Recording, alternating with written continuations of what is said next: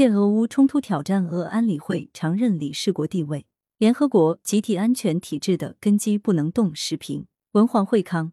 二零二二年四月二十日，列支敦士登向第七十六届联合国大会提出一份题为《在安全理事会发生投否决票情况时进行大会辩论的长期授权的决议草案》，以下简称列支提案。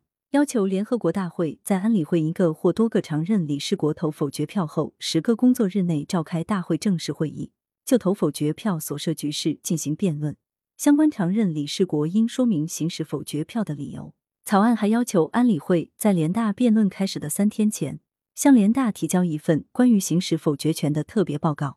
该决议草案获得了包括美英两个安理会常任理事国在内的八十二国联署。四月二十六日。第七十六届联大以协商一致方式通过该决议。围绕俄乌冲突的国际地缘博弈开始触及联合国集体安全体制的根基及大国一致原则，这是一个危险的动向，值得我国高度关注。联合国是在二战期间反轴心国中占核心地位的大国，在战时合作的基础上建立起来的。大国一致原则从一开始就被设想为联合国集体安全体制建立和有效运作的基础。联合国宪章使大国一致原则具体化和法律化，其中包括安理会对维持国际和平与安全负有主要责任。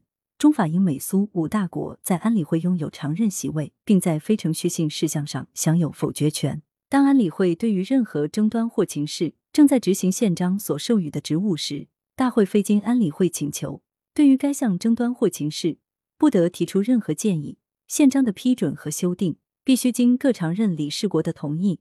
大国一致成为宪章原则意义重大而深远，五大国的特殊地位和责任被固化和永久化。大国一致成为联合国的基石，集体安全体制的有效运作在很大程度上取决于五大国能否取得协调一致。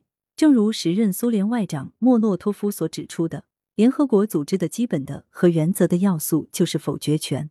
拒绝大国一致的原则，实际上就是等于取消联合国机构，因为这一原则乃是联合国的基础。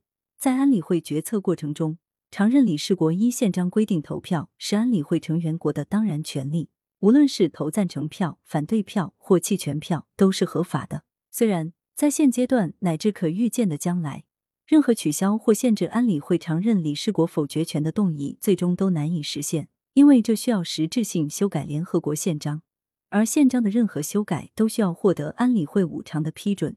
但对于美西方采取切香肠方式变相削弱俄罗斯乃至中国在安理会的否决权的任何图谋，应保持高度警惕。作为一项基本原则，应坚持以联合国宪章为基础的国际秩序不能乱、联合国集体安全体制的根基不能动的原则立场。现有国际秩序虽然遭到了不同程度的冲击。但并未解体，其根基并未被摧毁。世界多极化向前推进的态势没有改变，经济全球化进程没有改变，和平与发展的时代主题没有改变，国际体系变革方向没有改变，联合国宪章宗旨和原则也没有过时。鼓吹新冷战、强推脱钩是死路一条。安理会常任理事国的特殊地位和否决权不容挑战，这是现行国际秩序的红线。